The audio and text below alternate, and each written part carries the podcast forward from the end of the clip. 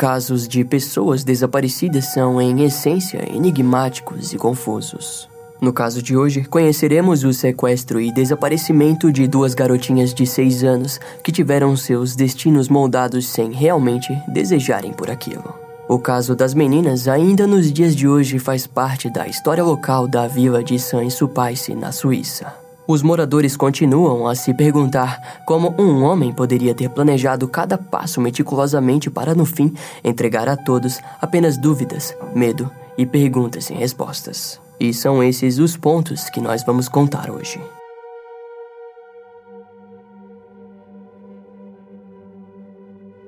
No dia 28 de janeiro, no ano de 2011, Matias Kaspar Schipp, de 43 anos, passou na casa de sua ex-esposa, Irina Lucide, em Sansupais, para buscar suas filhas, Alessia e Lívia Schipp, ambas de 6 anos de idade. Era apenas mais uma sexta-feira comum na vida do casal divorciado. Matias possuía o direito de passar um pouco de seu tempo com suas filhas, que aparentemente amava. Ao chegarem no apartamento, as meninas logo foram para o lado de fora do complexo e lá passaram boa parte do dia. Na manhã de sábado, Matias mandou uma mensagem de texto para sua ex-esposa, Irina.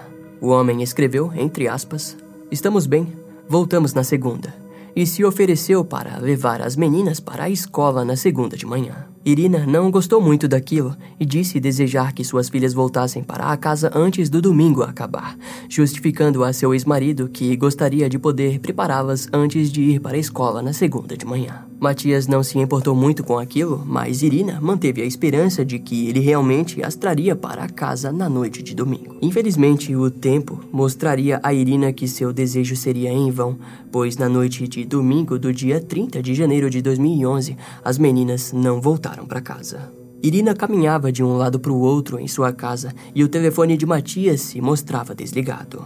A mulher sentiu que havia algo errado e, principalmente, seu sentido maternal soou mais alto que qualquer paciência e compreensão de atraso. Graças ao seu instinto, ela decidiu que viajaria até o apartamento de seu ex-marido. Irina estava decidida a enfrentá-lo e resgatar suas filhas à força. Porém, ao chegar no conjunto de apartamentos, ela ficou assombrada ao encontrar o lugar vazio.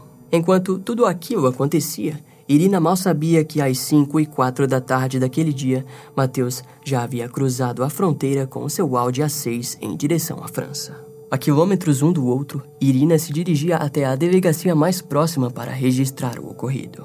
Para a sua infelicidade e frustração, a polícia tratou o registro com total irresponsabilidade. Segundo as autoridades, Matias Schipp era um homem suíço civilizado e não faria mal às suas filhas. Frente àquilo, Irina acabou voltando para casa. Na manhã de segunda-feira, para o seu temor, Alessia e Lívia não haviam comparecido na escola. Matias, naquela altura, já estava na cidade de Marcela, onde sacou um pouco mais de 7 mil euros no dia 31 de janeiro. Ao fim do mesmo dia, o homem enviou um cartão postal de um coelho para Irina. Nele estava escrito o quanto ainda amava sua esposa e que não poderia viver sem ela. Durante a noite, Matias e suas filhas já ultrapassavam a balsa noturna para Propriano, na Córcega. A balsa chegou em seu destino no dia 1 de fevereiro. Na época do sequestro, testemunhas disseram que uma das garotinhas usava uma camiseta listrada branca, vermelha e rosa, jeans azul, bota preta e um anorak acolchoado branco, enquanto a outra garota usava um anorak roxo e um tênis de corrida branco e rosa. Pouco tempo depois, outras testemunhas falaram que as garotinhas pareciam felizes e descontraídas em suas brincadeiras. Matias também foi visto conversando com uma mulher de cabelos loiros escuros junto às suas filhas. Aquela área na ilha de Córcega era um local conhecido para Matias, o que fez com que muitas pessoas futuramente viessem a acreditar que ele estava apenas procurando um lugar para espairecimento. Contudo, a verdade é que não há como saber sobre o que Matias poderia estar pensando naquele período do ocorrido. O homem também havia sido visto em um posto de gasolina com uma de suas filhas, onde ele comprou gasolina e depois pirulitos para as garotinhas. Durante a noite, às 9 horas, Matias foi visto embarcando na balsa de Bastia, no nordeste de Córcega, em direção a Toulon. No dia 2 de fevereiro de 2011, o seu Audi foi visto em um pedágio, mas dessa vez Matias estava sozinho. O que poderia ter acontecido em todas essas paradas é o que vamos descobrir daqui para frente. No ano de 2003, Matias Kaspar Schipp participou de um torneio e foi lá que ele conheceu Irina Mame Lucide. Ambos trabalhavam para a empresa de tabaco Philip Morris. Irina era uma advogada bem-sucedida dentro da empresa e Matias era um engenheiro contratado. Ao voltarem para Senso Paice, após o retiro passaram a sair com mais frequência. Foi questão de mais alguns dias para que começassem a namorar. Irina descrevia Matias como um homem bonito, alto, atlético e atencioso. Ela disse que ele a fazia rir e que, com o tempo, os dois se tornaram inseparáveis. No ano de 2004, o casal se casou em Ascoli Piceno, na Itália. Três meses depois, nasceram as gêmeas, Alessia e Vivia, no dia 7 de outubro de 2004, em Saint-Sulpice, na Suíça. Ao que parece, após o nascimento de suas filhas, Matias foi perdendo as características apaixonantes de sua personalidade, se tornando um homem rigoroso com suas filhas, fazendo com que o clima descontraído entre o casal mudasse drasticamente. Irina foi forte e suportou o casamento por longos anos, com diversas vezes presenciando Matias exigindo e controlando suas filhas de forma desnecessária. Entretanto, no ano de 2010, Irina finalmente pediu o divórcio. O casal conversou e se esforçou para que suas filhas passassem um tempo justo um com o outro. No mesmo ano, Matias se mudou para seu apartamento próximo à casa de Irina, na vila de Sansupaice. Em dezembro de 2010, os amigos próximos de Matias relataram a Irina que o homem não parecia estar lidando bem com a separação do casal. Aos poucos, o comportamento de Matias se tornava mais autodestrutivo com os longos períodos de tristeza. Seria questão de alguns meses para que as coisas ficassem ainda piores. Após descobrirem os passos de Matias, a polícia percebeu que deveria se preocupar com o ocorrido. Através das entrevistas e depoimentos, viram que o homem se demonstrava estar num momento de instabilidade. Matias passou a ser visto como um sequestrador e as investigações apontavam para uma direção que dizia que o homem não voltaria para a Suíça. Irina finalmente recebeu o cartão postal com a imagem do coelho e foi através dessa pista que a polícia percebeu que precisaria acionar a Interpol. Afinal, Matias já havia passado por vários países. O que atormentava as autoridades era que o homem estava conseguindo passar por diversos países sem nenhum tipo de documentação das garotas em mãos. Os investigadores teorizavam que as crianças estavam sendo postas no porta-malas durante a passagem das fronteiras. Ainda mais ao não encontrarem nenhum vestígio de que Matias tivesse comprado cadeiras para crianças durante sua fuga. A polícia da cidade de Córcega, lado a lado com as autoridades francesas, trabalhavam arduamente pela localização do sequestrador. Em sua lista de e-mail, eles apenas encontraram os documentos do divórcio e um testamento datado do dia 27 de janeiro, um dia antes de sumir com suas filhas. A caçada pelo sequestrador se intensificou assim que o testamento foi lido. Matias havia escrito que, em caso de sua morte, todos os seus bens ficariam para sua mulher e filhas. Contudo, no caso da morte de suas filhas, seus bens passariam a pertencer ao seu irmão e irmã. As autoridades se perguntavam se o objetivo de Matias poderia realmente envolver algo tão sinistro quanto estavam começando a imaginar. Infelizmente, as dúvidas seriam respondidas no decorrer do ano de 2011. A última aparição de Matias aconteceu no dia 3 de fevereiro de 2011, em Nápoles, na Itália. Ele havia sido visto chegando na cidade por volta do meio-dia. Porém, perto das 11 horas da noite daquele mesmo dia, todos se surpreenderam com a notícia. Matias havia se jogado na frente de um trem na estação ferroviária de Serinola, no sudeste da Itália. Seu corpo foi rapidamente identificado e as autoridades agora se perguntavam sobre o paradeiro das meninas.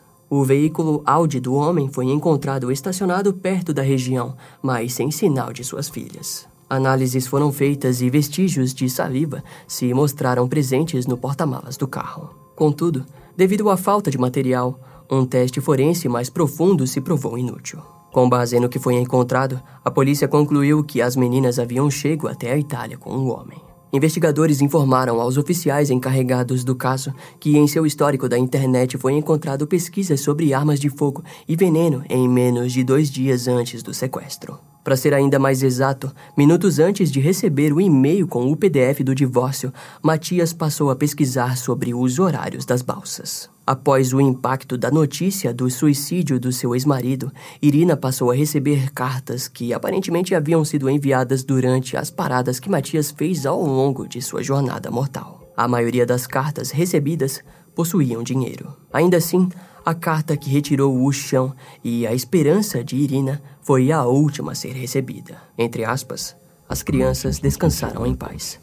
Elas não sofreram. Essas eram as palavras contidas na carta, afirmou o porta-voz da polícia, Jean Christopher Salterel. No total, foi descoberto que Matias havia retirado 7 mil euros, mas Irina recebeu apenas 4 mil euros nas cartas. Com base nisso, a polícia investigou a possibilidade de que o homem tenha usado o restante para sumir com as crianças. Uma das testemunhas havia visto Matias conversando com uma mulher assim que chegou na cidade de Propriano. Essa informação levou as autoridades e familiares a acreditarem que o homem tenha pago para que suas filhas fossem levadas. Entretanto, o atendente do posto de gasolina afirmou ter visto as meninas no áudio de Matias, fazendo com que essa teoria fosse descartada. Inúmeros apelos públicos foram feitos pela família, afirmando que as meninas eram extremamente animadas e extrovertidas. As garotinhas também falavam francês e italiano, ainda segundo a família, elas poderiam ter conseguido se virar inicialmente.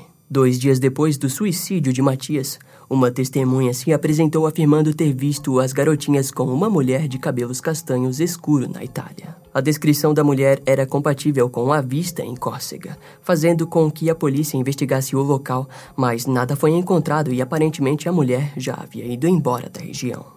Os barcos de Matias foram investigados no porto de Morges e Vide, mas nenhuma evidência foi encontrada nos locais. Um helicóptero foi usado para investigar as margens ao longo do lago perto do vilarejo suíço de Sensu-Paice, mas infelizmente nada foi encontrado. Naquela altura, a polícia informou que provavelmente as crianças estariam mortas. Todavia, Irina não demonstrou fraqueza e continuou a sua luta em busca de respostas através de apelos públicos. A mulher clamava para que testemunhas viessem até as autoridades e falassem o que sabiam sobre as pessoas envolvidas no desaparecimento de suas filhas. Em certo momento, as chaves do apartamento de Matias foram dadas a Irina, que conduziu uma investigação particular. No lixo da residência, ela encontrou uma nota que serviria para que Matias lembrasse de excluir seu Facebook. A mulher descobriu que algumas malas de Matias continuavam desaparecidas e que um par de sapatos repleto de lama não havia sido investigado. Para a frustração da mulher, nada foi feito com suas descobertas. Nos próximos 250 dias, a investigação sobre o evento passou a ser considerada mais um desaparecimento prestes a ser arquivado. Pouco tempo depois, Irina Lucide criou uma instituição de caridade para crianças desaparecidas. No ano de 2013, rumores sobre homens ciganos que estavam prendendo duas crianças da Córcega em seus acampamentos chegou até a polícia, que investigou os campos em toda a Córcega, mas nada foi encontrado. Muitos acreditam que Matias realmente matou suas filhas antes de cometer suicídio. Contudo, sem a presença dos corpos, ninguém pode provar que isso realmente aconteceu. Os anos passam e muitos dizem que os corpos foram jogados no mar ou que elas continuam vivas. Nos dias de hoje, os nomes das gêmeas ainda constam dentro do sistema da Interpol, mas dentro do banco de dados suas informações são frias e nada esperançosas.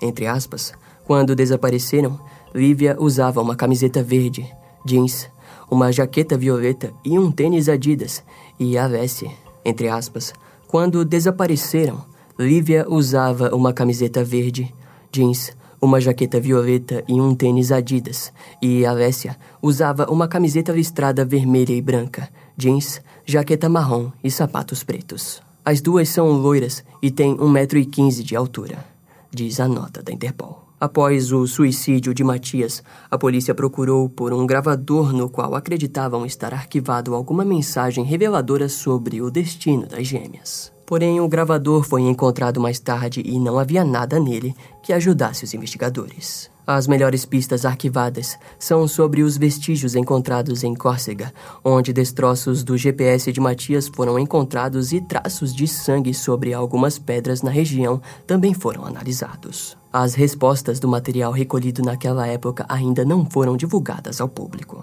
No ano de 2014, o jornalista Ercole Rochetti, do programa Sheila Visto, afirmou ter recebido uma carta de um homem que havia imprimido os documentos falsos das gêmeas. Segundo o Ercole, as informações na carta faziam-no crer que as meninas haviam sido levadas para o Canadá. De acordo com as informações, uma das garotas estariam morando na capital de Ottawa e outra na cidade de Lachute, na província de Quebec do Canadá.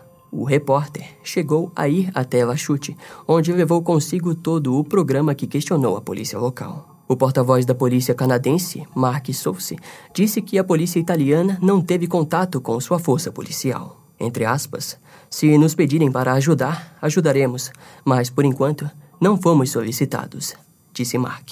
Em outras palavras, eles precisam que as autoridades italianas afirmem que a história toda possua bases sólidas e investigativas para então terem a liberdade de agir.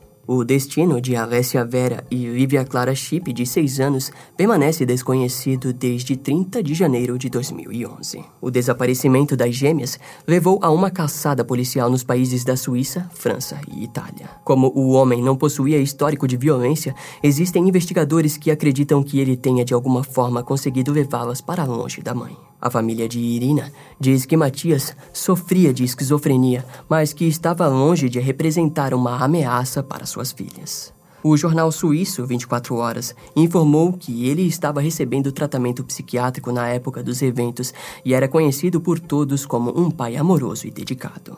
De qualquer forma, a única pessoa que poderia resolver esse mistério está morta. É bem provável que jamais saberemos o que realmente aconteceu com as gêmeas. Esse caso vai ficando por aqui. Eu espero que você tenha gostado. Não esquece de me seguir nas outras redes sociais. Meu Instagram é brian.m, com dois M's, E-M-M-E. E não deixe de conhecer o meu canal no YouTube com os episódios mais recentes que irão demorar um pouco mais para vir aqui pro podcast. Eu vou ficando por aqui, até a próxima e tchau.